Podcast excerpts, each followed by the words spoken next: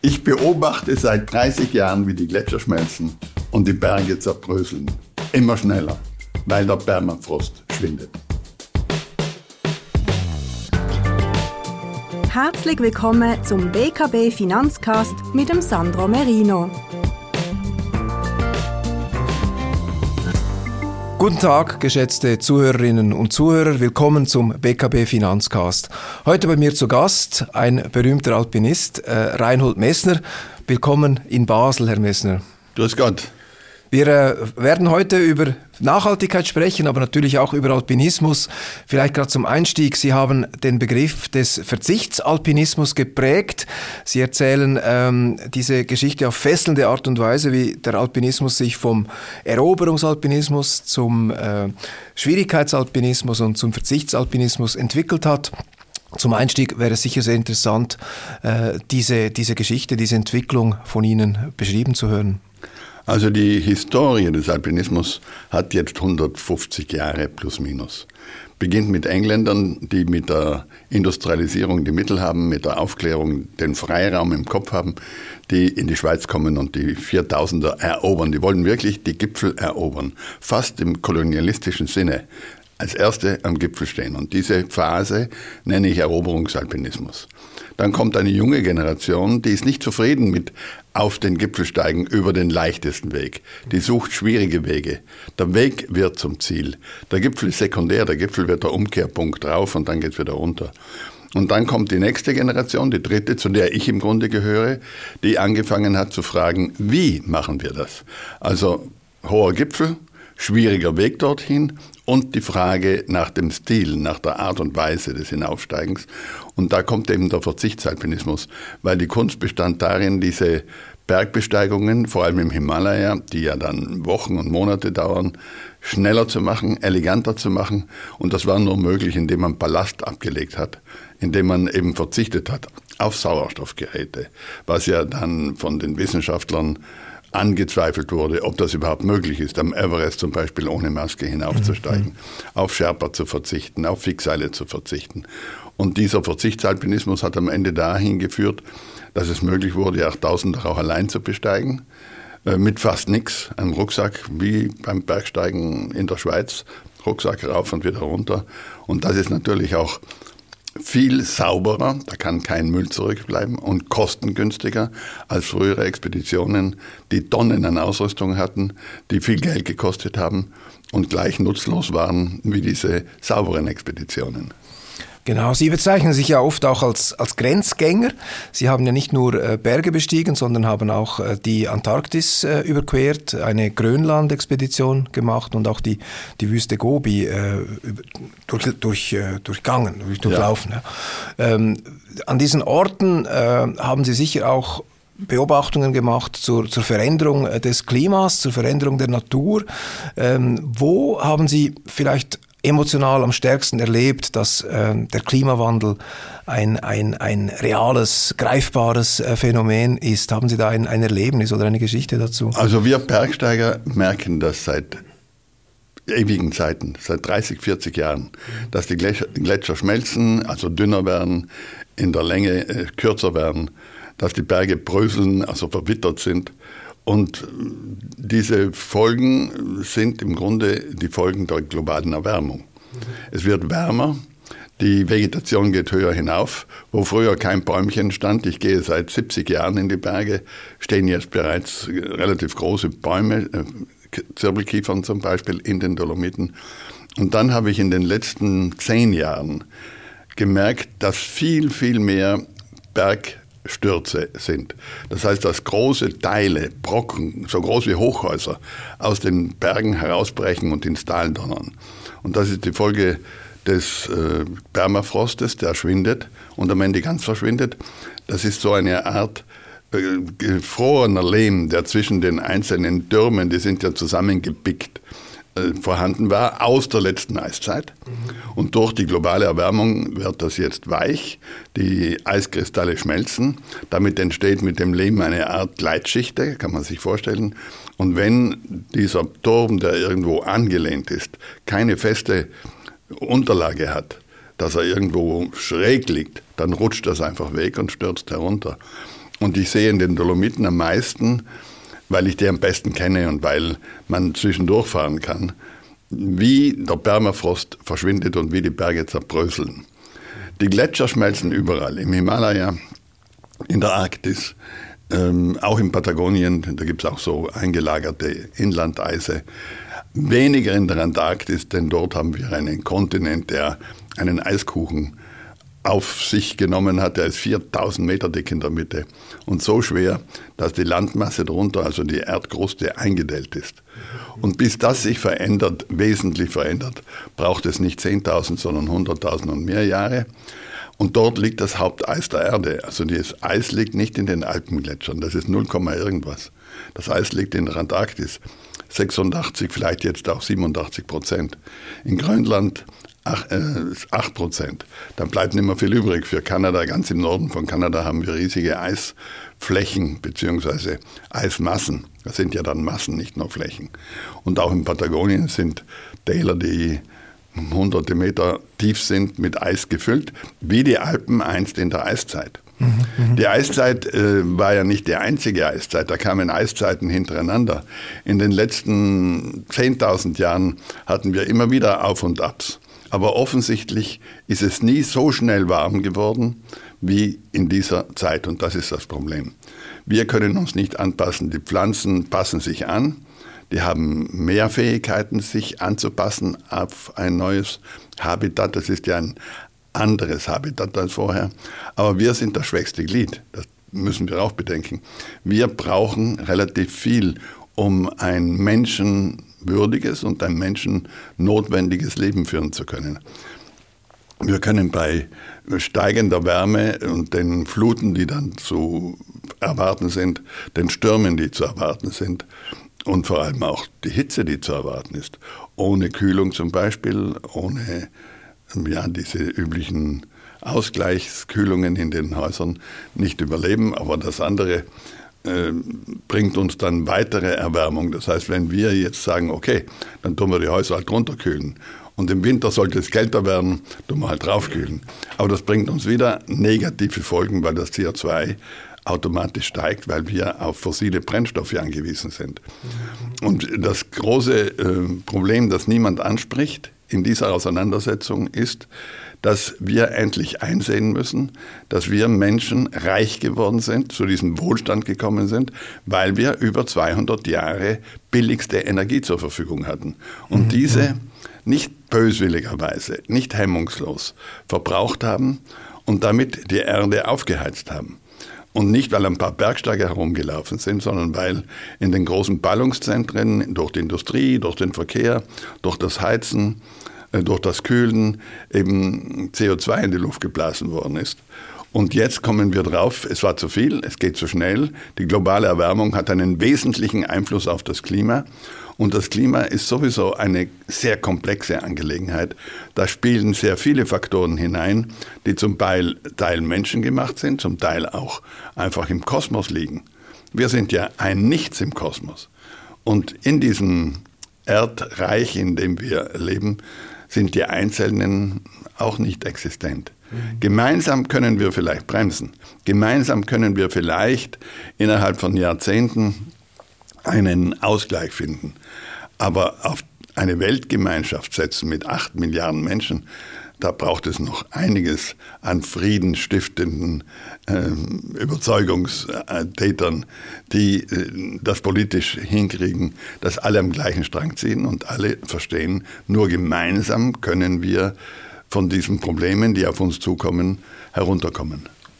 Jetzt sprechen Sie ja häufig äh, über die Gefahren Ihrer Expeditionen und, und, über den Selbsterhaltungstrieb, wo Sie sagen oft, der Selbsterhaltungstrieb ist, ist der stärkste Trieb. Und äh, Sie erklären auch, äh, warum man sich ja trotzdem in, in diese Gefahren begibt. Also natürlich nicht, nicht alle Menschen, aber Sie haben diesen, diese Herausforderung äh, gesucht. Und dann denkt man manchmal, die Menschheit als Ganzes hat irgendwo ihren Selbsterhaltungstrieb im Moment äh, ein bisschen äh, verloren oder es ist uns vielleicht zu wenig noch bewusst, ähm, um wie viel es geht bei dieser ganzen klimatischen Veränderungen. Wie, was, was löst das bei Ihnen aus? Also denken Sie, irgendwie, das kommt dann noch, also weil dieser Selbsterhaltungstrieb ist ja doch da, vielleicht beim Individuum sicher in Extremsituationen, aber irgendwo vielleicht auch bei der Menschheit als Ganzes, dass dann doch irgendwann uns dämmert, äh, wenn wir uns da bekriegen und äh, nicht äh, kooperativ äh, echte Probleme lösen, sondern um irgendwelche äh, Ideologien und äh, Dominanzfantasien uns bemühen, kommt es nicht gut für, die, für, für einen großen Teil äh, der Menschheit. Was, wie sehen Sie das mit, dieser, äh, mit diesem Willen äh, zum, zum Überleben der Menschheit als Ganzes, als Ganzes? Also wir sind da bei einer sehr interessanten sozialen Frage. Ich bin der Meinung, wir stecken noch in der Steinzeit, was das Zusammenleben angeht. Wir Menschen haben einen individuellen äh, Selbsterhaltungstrieb. Mhm. Aber wir haben auch einen Selbsterhaltungstrieb für die nächste Gruppe, mit der wir arbeiten, unterwegs sind. Also in kleinen Gruppen, Gruppen funktioniert die gegenseitige Hilfe, Empathie füreinander. Weil ich kann am Ende der Welt in ganz dramatischer Situation mit zwei Kameraden leichter überleben als allein. Also lege ich den Selbsterhaltungstrieb ins Gemeinsame hinein. Und das Ganze funktioniert bis in die Größe eines Clans. Das ist Steinzeit. Da kam der Clan zusammen, nachdem man auf der Jagd war. Und am Feuer hat man sich gegenseitig erzählt, wie das war. Das war ja auch ein Abenteuer. Mhm. Und das sind die ersten Narrative, die wir hätten, wenn es damals schon eine Schrift gegeben hätte. Gab es nicht. Deswegen wissen wir nicht genau, wie das funktioniert hat. Aber so dürfte es funktioniert haben. Die Nationalstaaten sind entstanden, weil man mindestens Kultur, Sprach, Einheiten geschaffen hat. Mhm. Aber nationalweit können wir nicht Empathie empfinden. Noch nicht. Mhm. Also man hat natürlich mehr Verständnis für einen Schweizer, wenn man selber ein Schweizer ist, mehr auch Mitleid, wenn da irgendwas passiert ist, also Empathie. Aber äh, da geht es zuerst um die Dorfgemeinschaft und dann um den Kanton und dann um die ganze Schweiz. Also äh, da, ich weiß nicht, der Ostschweizer hat für die Ostschweizer mehr Empathie wie für die Westschweizer, sage ich jetzt. Mhm. Und wenn es dann um die Weltbevölkerung geht, das sehen wir ja, dann hört früher oder später die Empathie auf. Jetzt verlieren wir schon langsam in der Bevölkerung das Verständnis für die Hilfe in der Ukraine. Mhm. Das ist eine ganz dramatische Situation. Es ist uns allen klar, dass die alles tun, um ihren Freiraum zu retten, den Freiraum sich zurückzuerobern. Aber jetzt kommt der Winter, jetzt wird das Heizen teuer, jetzt werden die Nahrungsmittel viel teurer und dann fangen viele Menschen an zu sagen, warum soll ich frieren, warum soll ich hungern, weil da in der Ukraine ein Krieg vom Zaun mhm. gebrochen mhm. wurde. Und das, diese Zusammenhänge sind sehr wichtig, um zu verstehen, wie wir es schaffen könnten, die notwendigen Veränderungen, Korrekturen zu machen. Da müssen wir ein Verständnis schaffen in den Psychen der Menschen, in mhm. allen, mehr oder weniger in allen, für eine Weltbevölkerung. Ja. Und das ist sehr schwierig. Also in der EU haben wir noch keine eindeutige ähm, ja, Kit-Situation geschaffen. Auch die EU ist sozusagen beim Auseinanderfliegen. Die wird es schaffen zum Überleben. Ich war ja selber mal fünf Jahre im Parlament. Und äh, es wird Mühe kosten. Aber zu einer Weltbevölkerung, zu einer Weltregierung dauert es noch nicht Jahrzehnte, sondern länger. Vielleicht Jahrhunderte. Und so viel Zeit haben wir nicht. Und so viel Zeit haben wir nicht, genau. Ähm, wenn wir nämlich, ähm, wenn man analysiert, äh, was es braucht, um, um sozusagen das Klima zu stabilisieren, oder die, die Wissenschaft ist sich eigentlich recht einig. Wir müssen netto Null haben, das heißt die CO2-Emissionen äh, komplett auf Null runterfahren und die unvermeidbaren Emissionen dann kompensieren mit Techniken des, des Absaugens des CO2s und des Bindens äh, in Gestein oder wie auch immer. Also die Technologie ist ja eigentlich da.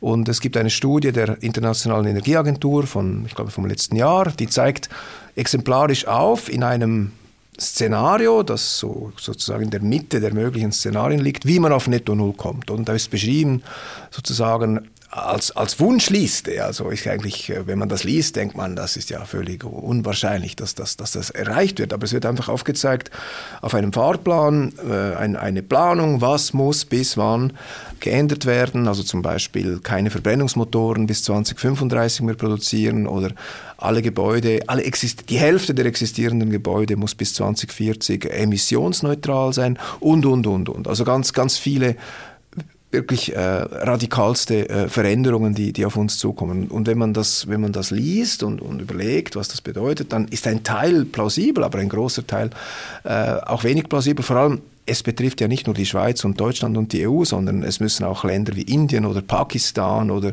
oder Kolumbien, Brasilien äh, äh, ganz radikale äh, Veränderungen machen. Also wenn man sich vorstellt, Elektrifizierung äh, des Individualverkehrs in Brasilien, die Infrastruktur dazu auf diesem riesigen Land, das sich gewohnt ist mit, mit Jeeps und Diesel und, und also da, da kommt schon manchmal das Gefühl auf, ähm, wie, wie, wie kann der Mensch seinen Selbsterhaltungstrieb äh, ausbauen oder wie kriegt man diesen Selbsterhaltungstrieb wirklich in der Politik umgesetzt? Und, und äh, ähm, da ist die Frage, ähm, denken Sie oder wie, wie sehen Sie das? Was, was ist Ihre Erwartung, wie, wie die Menschheit äh, diese, diese Herausforderung äh, dann äh, effektiv ähm, angeht? Also, also der, der Einzelne, kann natürlich äh, verzichten, auf einiges freiwillig verzichten.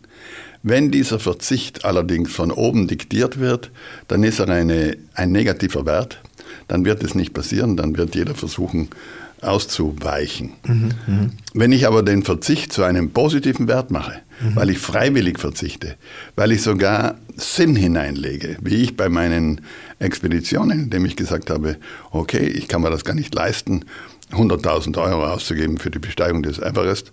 Wenn ich aber auf die Maske verzichte, kostet das nur mehr 5.000 Euro. Mhm, mhm, Dann äh, habe ich freiwillig verzichtet und nutze sogar diesen Verzicht als Anstoß, als Sinn, da hinaufzusteigen. Ich will eben ohne Maske auf den Everest steigen. Mhm, mhm. ich habe mit meiner Frau zusammen ein Büchlein gemacht, das heißt Sinnbilder wo ich genau das diskutiere, wie das sein könnte. Mhm. Das heißt, der Einzelne kann das machen.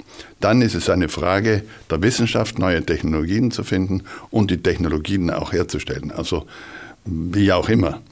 Und das ist kostspielig, aber das muss gemacht werden. Mhm. Weil nur das subjektive Verzicht des Einzelnen oder der Einzelne kann die Welt nicht retten. Aber er kann helfen. Und er kann vor allem Verständnis wecken für die notwendigen Veränderungen in der Technologie oder in den Kosten, die damit auf alle zukommen, weil er eben selber sich damit beschäftigt. Okay. Aber im Moment ist es so, dass viele Leute einfach sagen, nach mir die Sintflut, also die Älteren, zu denen ich ja auch gehöre. Ich denke nicht unbedingt so, sondern ich sehe vor allem äh, in die Geschichte zurück mhm. und frage mich, Bisher ist es immer gelungen, einen Ausweg zu finden, oft im letzten Moment. Ja. Und meist waren die Ausweichsituationen technologischer Natur. Mhm, mhm, und ich hoffe, dass es gelingt, äh, das zu schaffen. Und deswegen sage ich zu den jungen Leuten, äh, der Protest hilft nicht viel. Mhm. Anstoßen, ja, die Gedanken aller anstoßen, das ist gut. Aber dann gilt es zu studieren, zu lernen, kreativ zu sein und eben wieder Technologien zu entwickeln, die natürlich in diesem Fall nicht mit irgendwelchen fossilen Brennstoffen betrieben werden, sondern die mit alternativer Energie betrieben werden.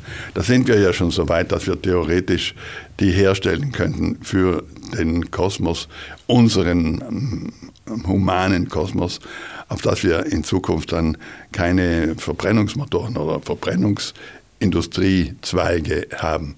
Im Moment aber äh, kostet allein das Herstellen eines Autos sehr viel Energie. Also ja, ja. mehr Energie, als das Auto dann braucht, wenn es herumfährt. Ja, man, man sagt ja, dass ein Elektroauto gegenüber einem Dieselfahrzeug erst so nach etwa 150, 160.000 Kilometer Betrieb äh, Energie, also CO2-freundlicher wird, oder? Also auch die Umstellung auf Elektroautos äh, ja. löst die Probleme nicht, nicht nein, radikal. Und nein, kommt natürlich auch darauf an, woher der Strom kommt. Man muss, man muss den Leuten wirklich reinen ja. Wein einschenken und genau sagen, wie es ist. Es ist so, dass ich als erstes Auto einen Fiat 500er hatte, also den kleinsten Fiat. Ja, ja, ja. Der hat mehr gebraucht auf der Inntal-Autobahn, wo man nur 100 fahren darf. Ja. Also damit sage ich auch, da hätte ich kein Problem, wenn man die Geschwindigkeit runterbricht auf 130. In Deutschland ist das immer noch nicht so. so. Heikles immer, Thema. Ja. Kann man immer noch rasen auf, auf bestimmten Stellen. Aber ich habe weniger verbraucht als mit einem Mercedes heute, der auf höchster technologischer äh, ja, Herstellungsweise. Also früher haben Sie weniger verbraucht? Ja, heute. Heute verbrauchen Sie weniger mit, mit dem schweren Auto. Auto winzige ja, ja. Auto hat mehr verbraucht wie ein schweres Auto auf ebener Strecke auf natürlich Strecke, und mit kleiner Geschwindigkeit. Mhm, mh. Das heißt, man hat in der Technologie auch beim Verbrennungsmotor sehr viel erreicht und ist noch immer nicht, nicht fertig mit der Weiterentwicklung. Mhm, mh. Deswegen die Verbrennungsmotoren nur zu verdammen, äh, ist auch nicht richtig, weil das Batterieauto auch nicht die Lösung ist. Ob dann am Ende der Wasserstoff ähm, als ja, Energie genutzt wird, in Afrika hergestellt, bei uns genutzt und dass wir damit etwas wieder erreichen, über das bisher Erreichte hinaus, das wird man sehen. Mhm. Das müssen die Techniker dann rechnen, ich kann es nicht rechnen. Genau. Jetzt ähm, vielleicht, wir sind ja eigentlich in einem Finanzcast, das ist eine, eine besondere ähm, Ausgabe heute mit, mit, Ihnen und natürlich eine, eine, sehr schöne Ausgabe und sehr interessant. Aber ich möchte zu Schluss äh, dieser Ausgabe doch noch auf das Thema äh, Finanzindustrie, Banken kommen. Vielleicht frage ich mal ganz direkt, haben Sie, was sind Ihre ähm, beruflichen oder unternehmerischen Erfahrungen mit Banken, vielleicht im Zusammenhang mit Nachhaltigkeit? Spüren Sie dass äh, dieses Thema auch in der Finanzindustrie angekommen ist, äh, bei Bauvorhaben oder bei Finanzierungsvorhaben oder bei, bei, beim Anlegen von Vermögen. Was sind Ihre persönlichen äh, Berührungspunkte mit der, mit der Finanzindustrie bei, bei diesem Thema Nachhaltigkeit? Also die Finanzindustrie ist viel aufmerksamer geworden auf das, was in dieser Welt passiert, ökologisch gesehen, mhm. auch in der Auseinandersetzung zwischen einzelnen Nationen. Also es gibt schon Banker, die eindeutig sagen, äh, willst du in Kriegstechnologie anlegen. Das war sicherlich in den letzten Monaten eine interessante Anlage mhm. für Menschen, die sich natürlich auskennen. Aber ich persönlich habe mehr oder weniger das Glück gehabt, ich sage heute das Glück gehabt, mhm. sehr früh in marode Strukturen zu investieren, und zwar direkt. Mhm. mhm. Meine beste Anlage, die ich je gemacht habe, ist ein Schloss. Ja. Das habe ich 83 gekauft für 60.000 deutsche Mark damals, war an der Kippe zum Zerfallen, ja. ist ein Kulturgut, äh, steht unter Denkmalschutz und ich habe es innerhalb von Jahren saniert. Mhm, um zuerst drinnen zu wohnen und dann ist ein Museum draus geworden und ein Wohnschloss, ein kleines Wohnschloss. Man kann das nicht heizen, also im Winter ist das nicht nutzbar. Die Heizung allein hätte mehr gekostet, wie das Ganze wert ist. und das hat sich inzwischen der Preis, wenn ich den Markt anschaue bei uns in Südtirol, nicht verzehnfacht, sondern ver 50-facht. Ver 50-facht, ja. Also ich habe mit nichts so viel Geld verdient wie mit diesem Haus. Und mein Vater hat sich geweigert, diese Burg zu besuchen. Der hat gesagt, das bringt dich um in den Ruin. Das, Fast so eine Boden sozusagen. Du wirst ein Clochard, weil du kannst das nicht halten. Ja. Und ich habe es im Großen und Ganzen aus Begeisterung heraus gemacht, mhm, mhm, weil ich gern alte äh, Häuser saniere. Das ist eine Lieblingsbeschäftigung mhm, von mir. Mhm, ich habe dann auch zwei Bauernhöfe wieder hm, auf die Beine gestellt, die kaputt waren, mit Pächtern zusammen. Mhm, mhm. Und die funktionieren jetzt. Das ist kein Geschäft, das ist keine gute Geldanlage. Aber wenn ich nur den Wert sehe, dann hat sich der Wert so viel vermehrt, dass die Gelder auf der Bank nie hätten mitziehen können. Mhm, mhm, und das sind alles Objekte, die einen Fachmann im Finanzwesen hätten den Kopf schütteln lassen. Nicht unbedingt die Lieblingsfinanzierung äh, der Banken, eine, eine, dann Burg, 30, eine Burgruine.